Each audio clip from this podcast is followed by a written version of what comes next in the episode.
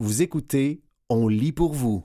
Les savoirs autochtones essentiels à la gestion des facteurs ESG. Un texte de Jeff Bockstein paru le 22 juin 2023 dans le magazine Pivot. Selon Scott Monroe, CPA, certaines réponses aux problèmes d'aujourd'hui se trouvent dans des pratiques traditionnelles du passé qu'on se réapproprie peu à peu. Scott Monroe, CPA, chef de la direction adjoint du Conseil de gestion financière des Premières Nations à Vancouver, espère voir davantage d'Autochtones faire preuve de leadership et contribuer à régler d'importants problèmes qui affectent notre pays.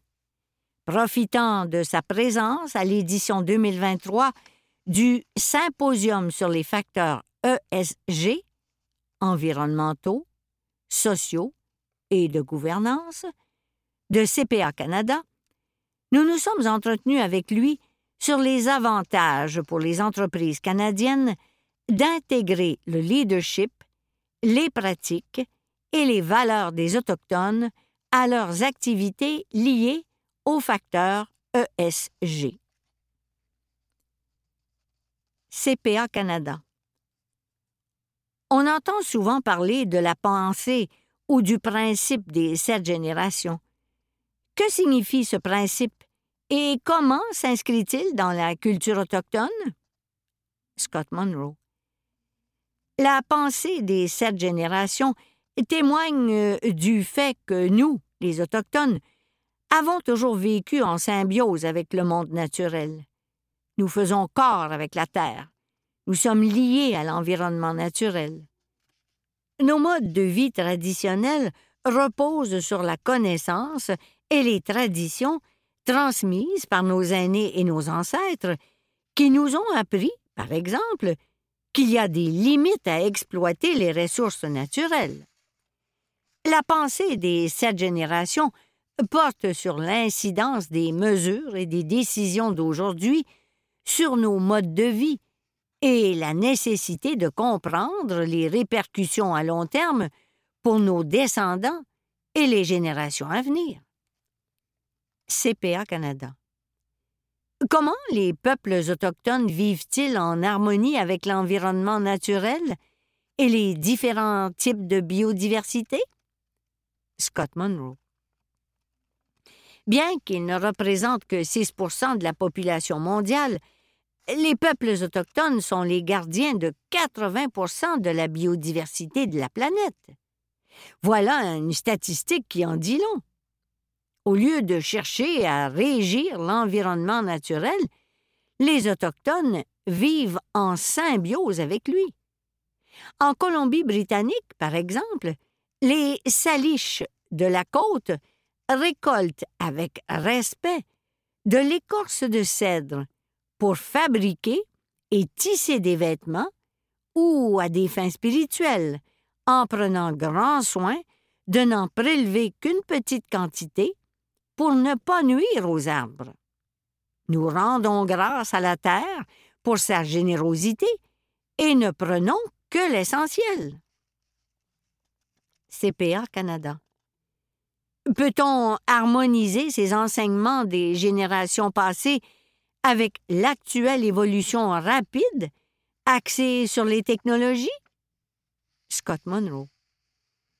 Tout dépend de la disposition des décideurs des autorités de réglementation et des normalisateurs à consulter les Autochtones et à en faire une priorité.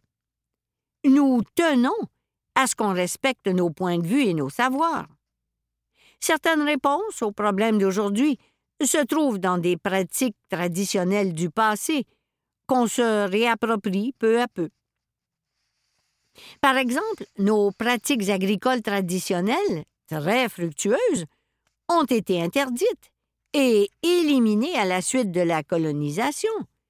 Le retour à ces pratiques agricoles régénératrices s'accompagne de plusieurs avantages, dont un rendement équilibré, moins dépendant de l'importation d'engrais chimiques, qui réduit du même coup la perte de biodiversité.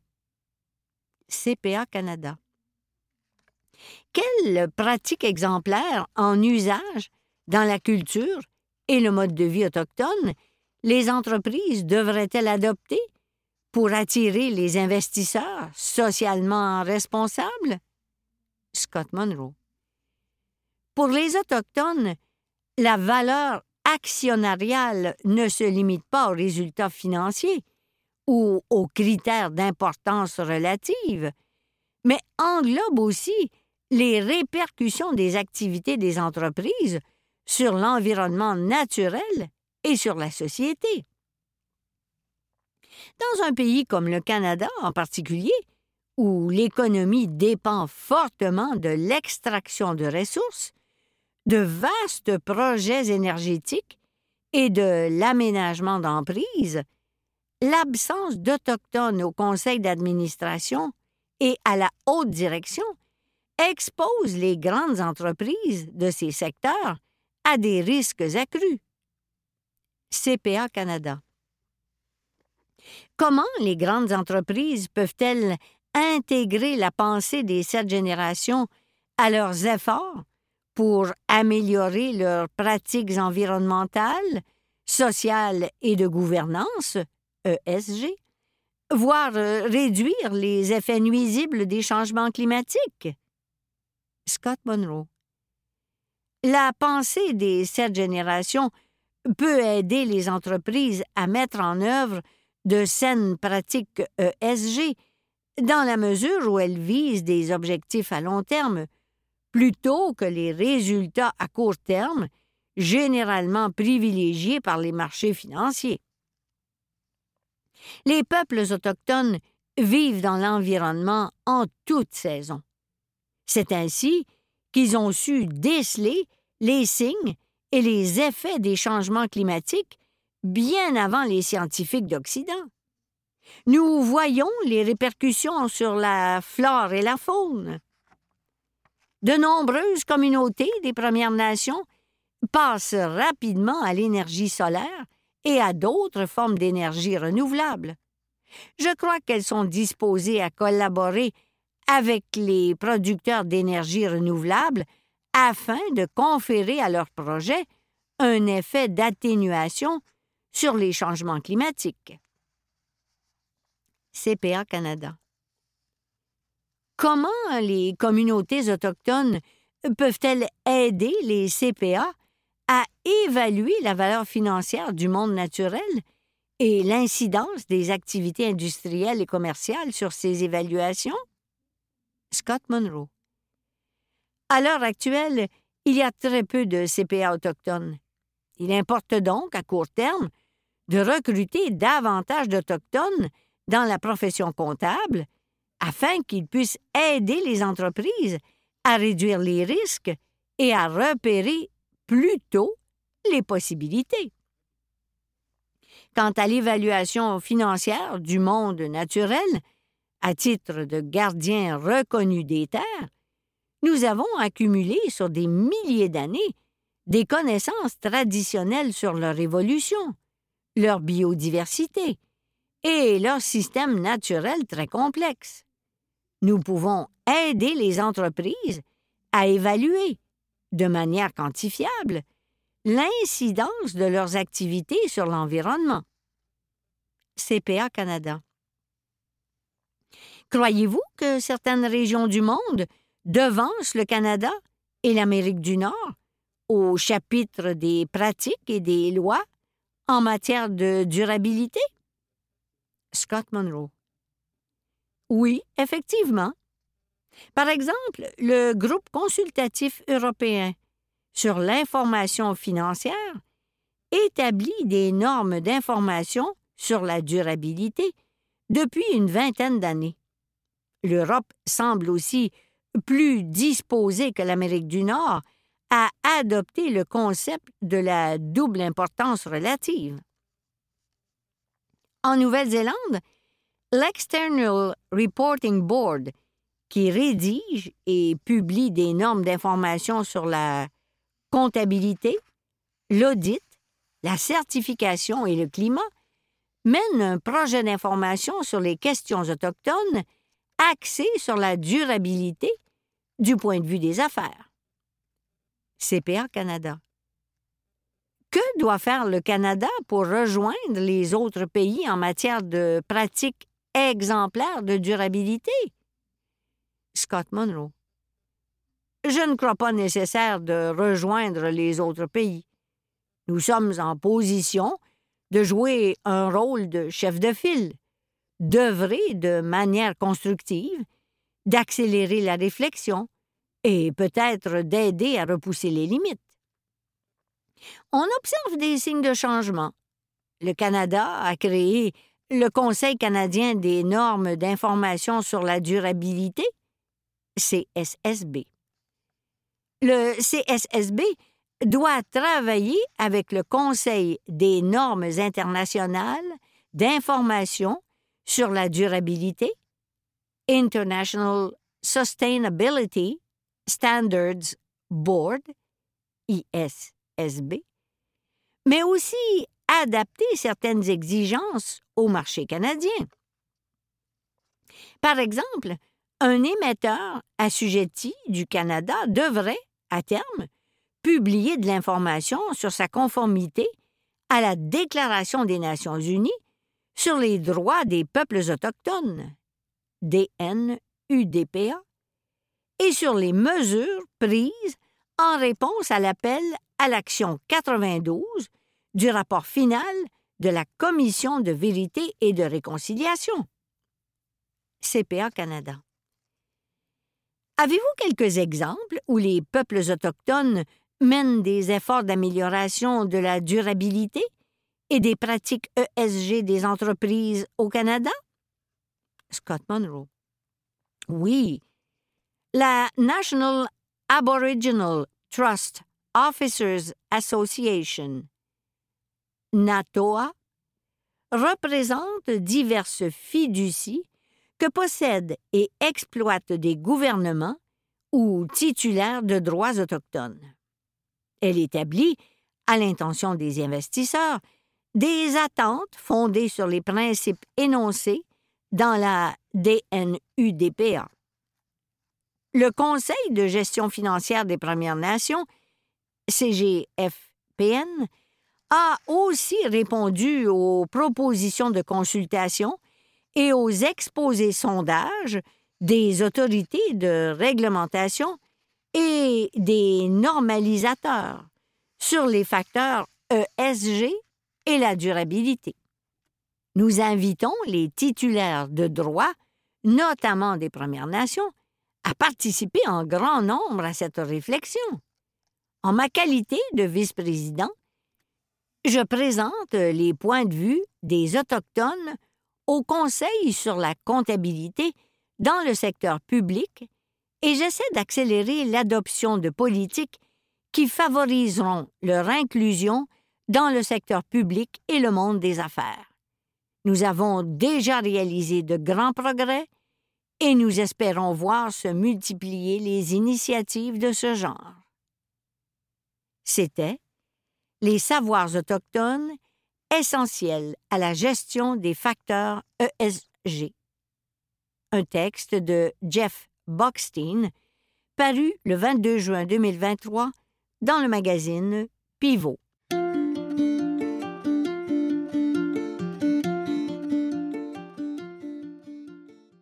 Mitch, Joe, Donald, Nancy, Gérontocratie et Éléphant. Un texte de Boucard Diouf paru le 16 septembre 2023 dans la presse.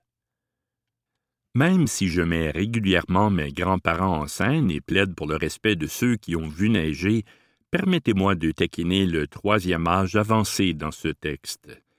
Un petit écart affectueux pour parler de leur domination sur la politique américaine qui commence à être problématique. D'abord, il y a le cas de Mitch McConnell, dont le cerveau bascule en mode veille en plein discours et qui a défrayé abondamment la chronique. À 81 ans, lorsque surviennent ces malheureux et imprévisibles décrochages, son entourage cherche désespérément une façon de l'exfiltrer loin des caméras. ce sont des images vraiment tristes à voir. De l'autre côté du spectre politique, l'âge avancé de Joe Biden se voit aussi ostensiblement dans sa démarche, sa gestuelle, sa posture et même la fluidité d'organisation et d'expression de sa pensée. Il est normal qu'à 80 années affichées, Joe commence à oublier et à additionner des confusions sur des événements et des dossiers sérieux. Mais va-t-il se tasser comme le demande une majorité d'Américains? Entendra-t-il la voix de la sagesse qui a guidé Nancy Pelosi vers la bonne décision? Pendant que les politologues se penchent sur cette question, je vous raconte une petite sagesse. Connaissez-vous l'histoire du vieillard qui se tenait debout devant sa maison avec une corde à la main? Inquiet, son petit-fils qui voulait comprendre de lui demander Grand-papa, pourquoi sembles-tu si préoccupé par cette corde? Son aïeul de répondre Je n'arrive pas à me souvenir si j'ai perdu un cheval ou si j'ai simplement ramassé une corde. Je crois que Joe Biden et Mitch McConnell flirtent avec ces vénérables âges que l'on glorifie encore dans ma culture sénégalaise d'origine. À cette étape de l'existence, savoir passer le témoin avant de s'enfarger est l'expression du discernement ultime, chose que Biden ne semble pas comprendre. Au contraire, pendant que la volonté populaire lui demande de se tasser il diffuse des publicités pour essayer de convaincre ses détracteurs qu'il déborde encore d'énergie et d'acuité intellectuelle. Ce faisant, il me rappelle cette plaisanterie populaire dont j'ai fait une adaptation gaspésienne. C'est l'histoire de Jean-Guy Fournier qui, à 98 ans, se vantait d'avoir trouvé dans le golfe du Saint-Laurent un poisson dont le gras lui avait redonné toutes ses capacités cognitives.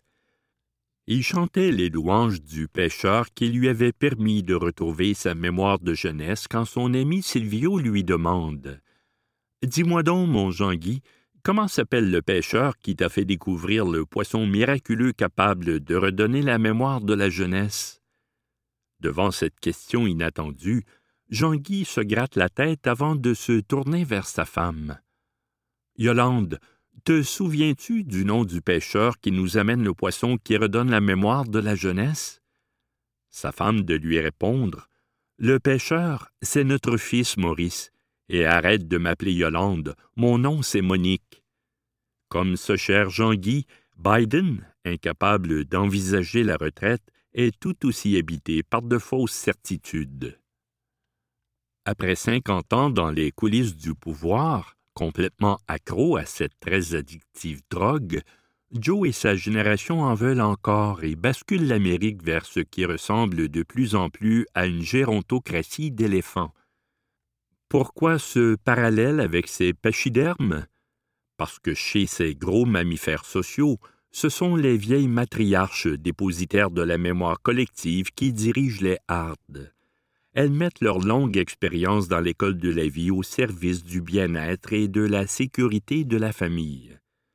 Aussi, à l'image du duo Biden-Harris, la matriarche des éléphants a souvent une dauphine qu'elle prépare de façon préventive à occuper le poste suprême advenant sa subite disparition ou son incapacité physique à assumer la chefferie.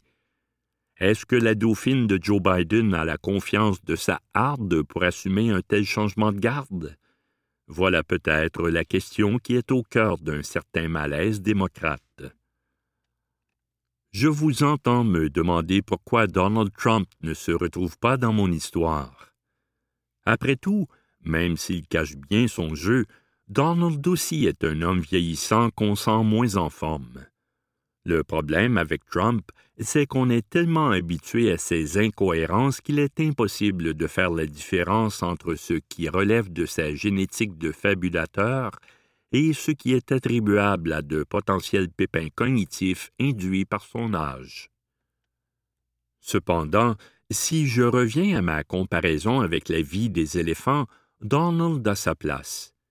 Il incarne un vieux mâle dominant. En cause, Lorsqu'arrive le temps d'une parade nuptiale chez les éléphants d'Afrique, Ces vieux mâles qui sont beaucoup plus gros inhibent de façon hormonale toute tentative d'accouplement des plus jeunes. Vaincus par les élixirs et l'agressivité émanant du mastodonte, les jeunes virils ravalent leur testostérone et restent loin de la femelle en chaleur. C'est le même blocage que Donald exerce sur la grande majorité de ses adversaires républicains. Face à sa puissance intimidatrice, faire semblant d'avoir des couilles ou essayer de les mettre sur la table n'est pas une option. Je crois même que lorsque, dans un passé lointain, on a fait de l'éléphant le symbole du Parti républicain, de façon prémonitoire, on voyait arriver ce très dominant mâle dont le nom est très proche de trompe. C'était Mitch, Joe, Donald, Nancy, Gérontocratie et Éléphant. Un texte de Boucardiouf paru le 16 septembre 2023 dans la presse.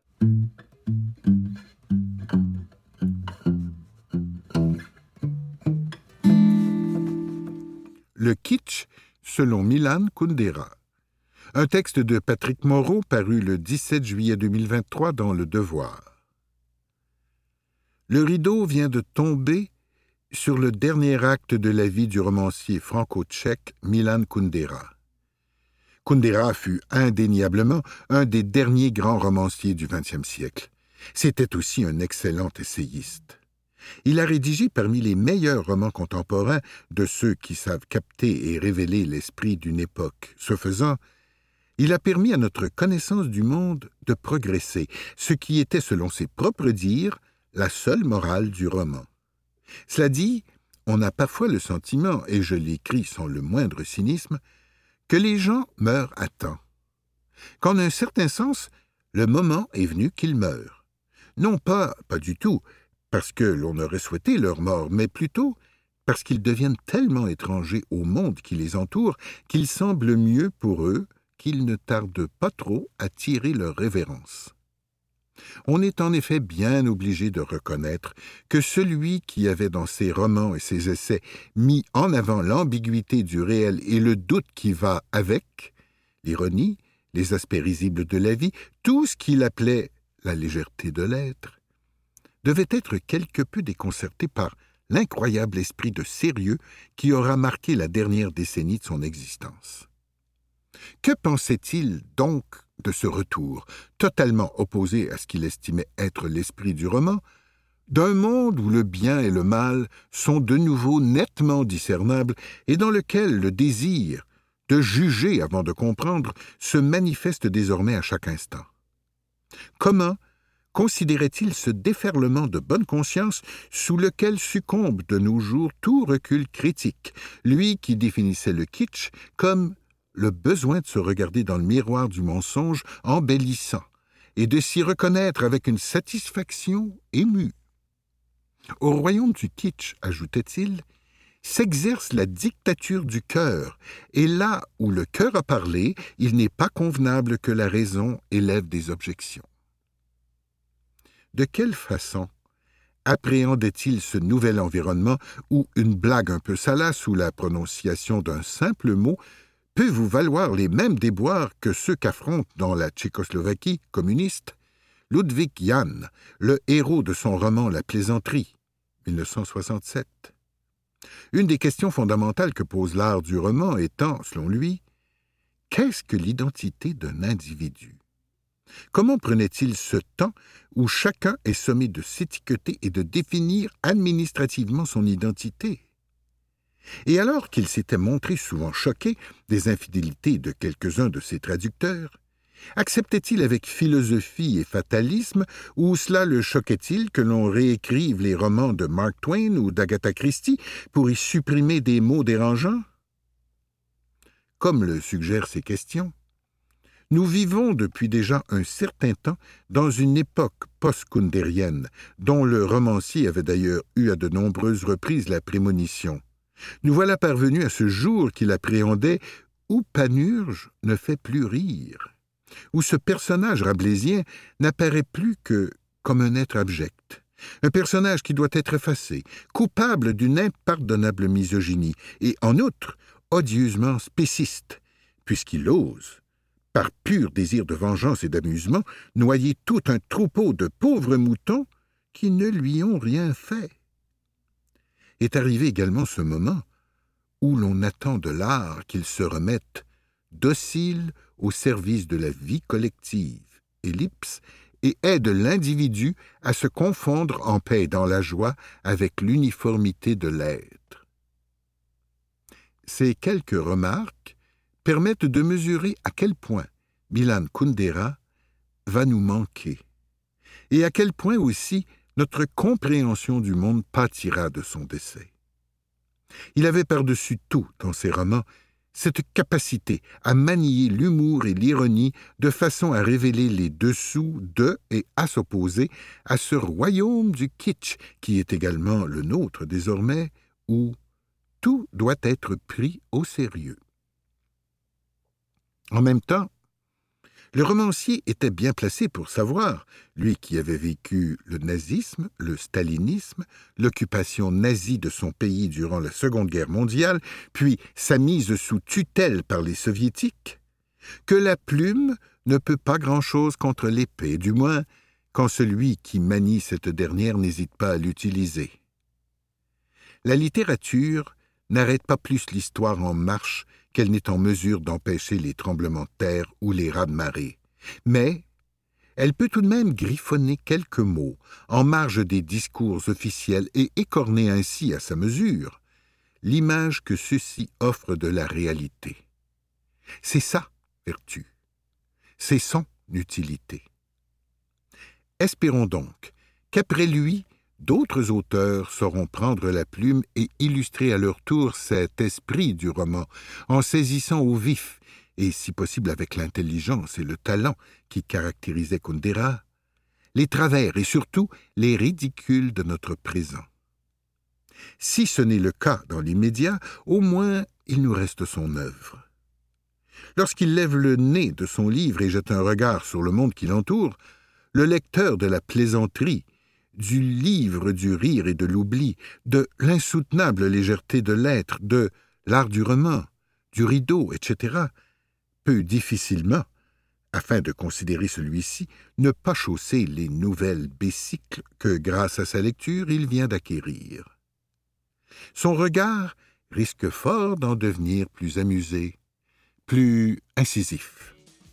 C'était le kitsch selon Milan Kundera, un texte de Patrick Moreau paru le 17 juillet 2023 dans Le Devoir.